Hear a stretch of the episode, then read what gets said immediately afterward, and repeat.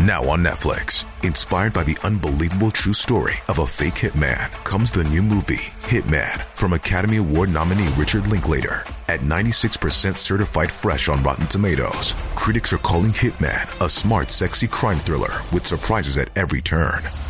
Starring Glenn Powell and Adria Arjona, Hitman. Now playing on Netflix and in select theaters. Rated R. ねえねえマリサ、 昆虫が人間サイズになったら最強とかいう話ってあるじゃない？あるな。あの居酒屋とかで盛り上がりそうな話題の。でも調べたところね、どうやらそれは地球の酸素量とか骨格的な問題とかで無理みたいなのよ。ああ、あの話はあくまでロマンみたいなところがあるからな。でも人間が誕生する前の地球には、そんな生き物たちが存在したんだぞ。え？そんなことってあるの？ということで、今回のテーマは古代に実在した超巨大海洋生物についてだ。それじゃあ、ゆっくりしていってね。1、史上最大のサメ、メガロドン。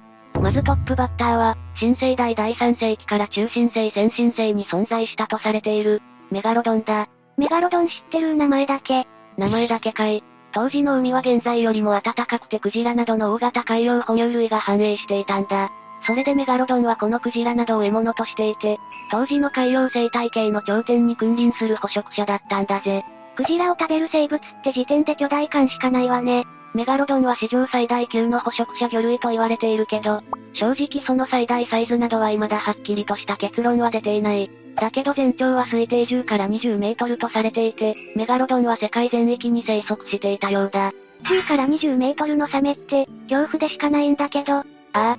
そしてなんとメガロドンはクジラしか食さなかったと言われていて、実際にこの時代の地層から発見されるクジラの化石からは、メガロドンに襲われたものとみられる傷跡が見つかっているぜ。でも変色すぎるわね。栄養バランスとか考えないとダメよ。逆に栄養バランスを考えながら生活しているサメとか不気味だけどな。ところでさ、なんでメガロドンって絶滅しちゃったの？一説にはこのメガロドン、クジラしか食べないという変色が原因で絶滅したとも言われているんだ。や、やっぱり栄養が偏りすぎて。違うわ。あと絶滅の原因としては他にも二つほど候補があってまず一つ目が海の寒冷化だ。海が寒くなっちゃったってこと？だな。非常に温暖だった第3世紀の海も後期に入ると寒冷化が進んで氷河が形成されるようになった。メガロドンを含むサメの仲間は変温動物だから、気温の影響を受けやすかったみたいだな。なるほど。さすがに海の王者も寒さには勝てなかったのね。また高温動物であるクジラが寒冷な海域に逃げ込んだため、体の大きなメガロドンは深刻な食料不足に陥ったそうだぜ。クジラしか食べないとなるとこれは確かに大ピンチかも。だけど寒冷化が進んだ時代の地層からもメガロドンの化石が発見されているから、ある程度は寒冷な海に適応していたのではないかと言われているんだけどな。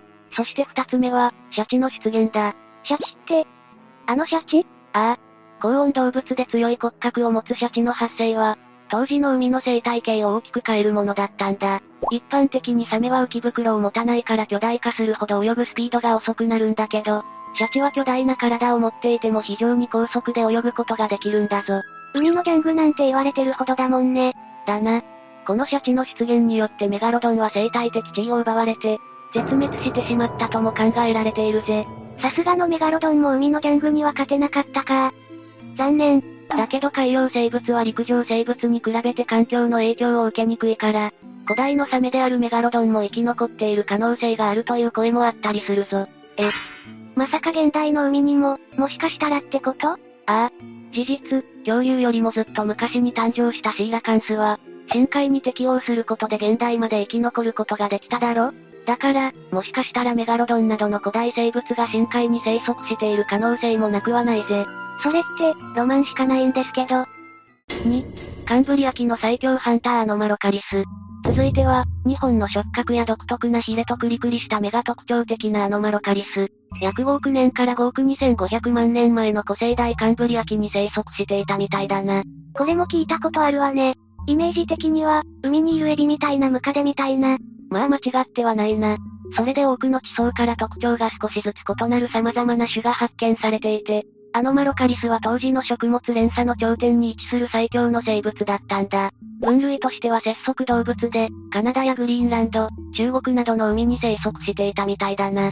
ちなみに大きさはどれくらいなの？聞いて驚くなよ。なんとその大きさは2メートルにもなるんだぜ。え、2メートルって、さっきメガロドン出ちゃったからちょっと小さく感じちゃうんだけど。甘いな。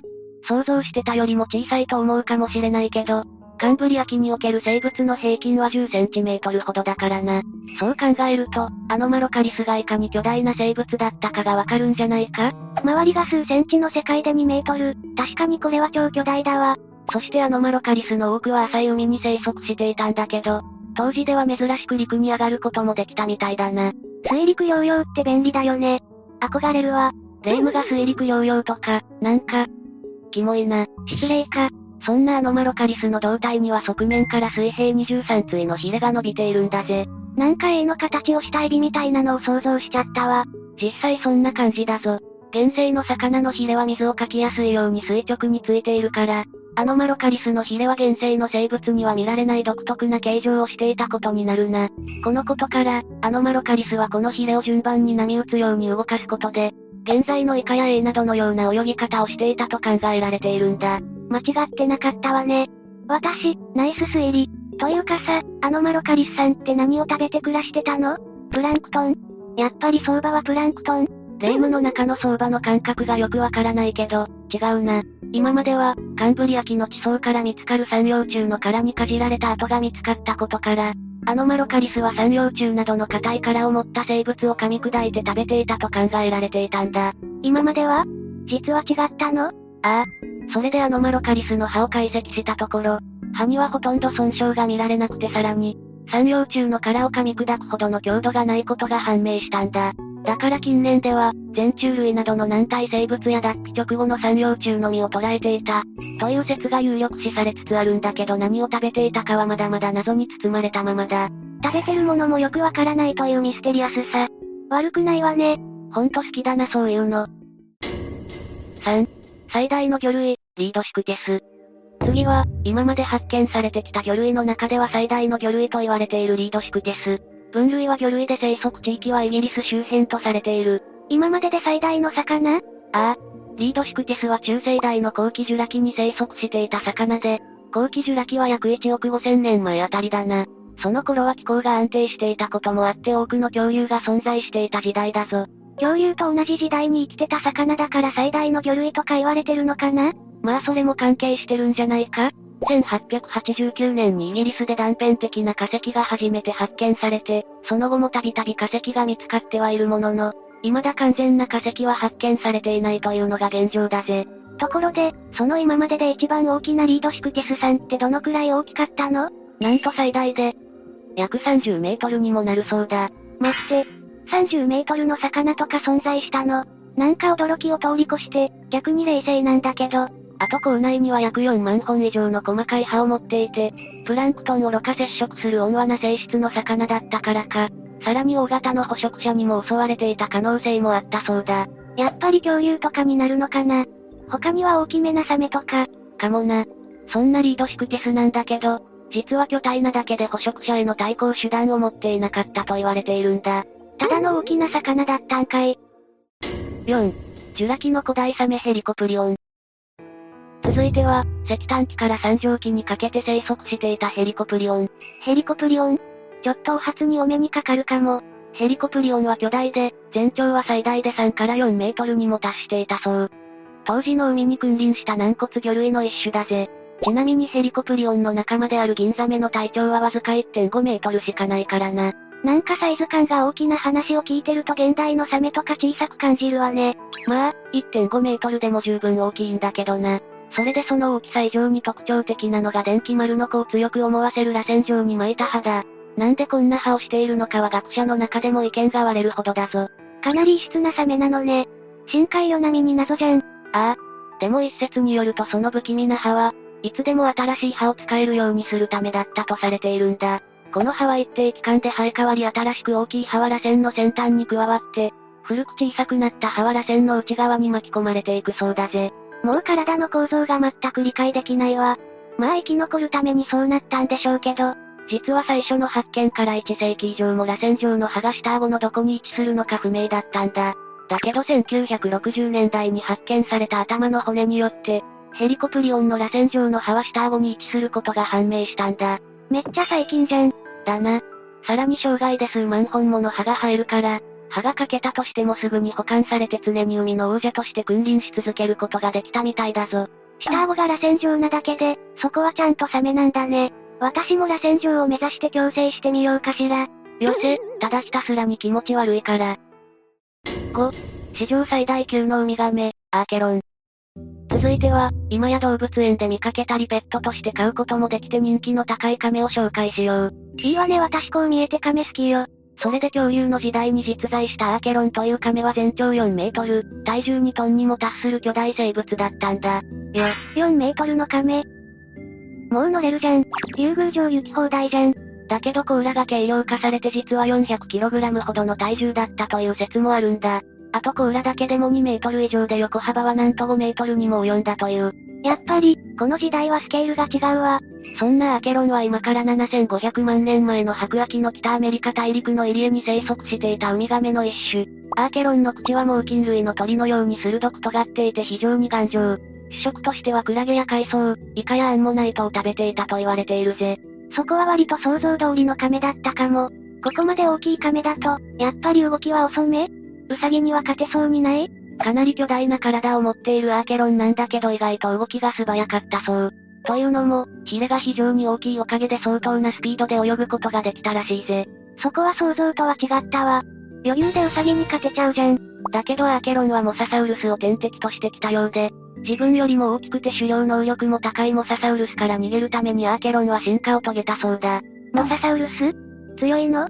その凄さは後ほど紹介するから待っててくれ。一般的に亀は手足や首を甲羅の中に収納できる生き物なんだけど、アーケロンの体は甲羅の中に手足を入れることができない構造になっていたんだ。これは天敵が迫ってきたらいつでもすぐに逃げられるようにするためみたいだぞ。一瞬の隙が命に関わるからね、自然界は。自然界の何を知ってるんだよ。セリフだけは猛者だな。そしてアーケロンの甲羅は革状の皮膚や角質の板でできていたから決して硬い甲羅ではなかったんだ。だから仮に手足を甲羅の中に収納できたとしても、さほど意味はなかっただろうとも言われているんだけどな。防御力を捨てて、スピード重視に特化しすぎちゃったのかな？かもな。ちなみにアーケロンが絶滅したのは、他の多くの恐竜たちと同じ中生代白亜紀後期だと考えられていぜ。攻撃力と防御力、それにスピードのバランスを考えさせられる生き物だったわ。逆にそんなことを考え始めるとは思ってなかったぜ。6、白亜紀の食物連鎖の頂点、モササウルス。最後に紹介するのは、さっきもちょっとだけ出てきたモササウルス。モササウルスは、ティラノサウルスと同じ白亜紀後期の約7900万から6500万年前に繁栄した、大型の肉食海生爬虫類で海に住むトカゲといったところだな。最後がトカゲってちょっと弱くない？大丈夫？まあ聞いてれば納得できると思うからとりあえず聞いてくれ。ちなみにモササウルスは、メガロドンやホウジロザメのように一種を指しているわけではないぞ。テレビやネットで取り上げられるモササウルスの多くはモササウルス類最強で最後の種である、モササウルスホフマニーのことだと思われるぜ。モササウルスにもいろんな種類がいるってことね。だな。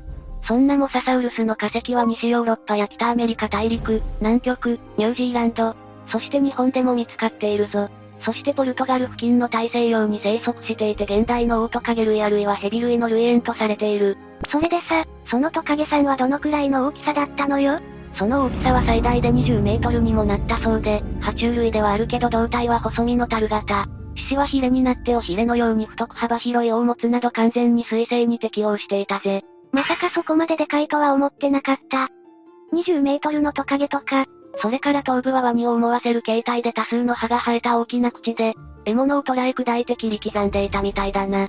さらにモササウルスは遊泳能力も優れ大きく頑丈な顎と鋭い歯を持っていて、当時の海中では間違いなく最強生物だったとされているぜ。もう火の打ちどころがなくない？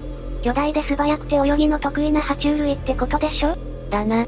そして発見された化石には傷が治癒した痕跡を持つものが少なくないんだけど、これは他の生物に襲われたものじゃなくて、モササウルス同士の縄張り争いによるものだと考えられているぞ。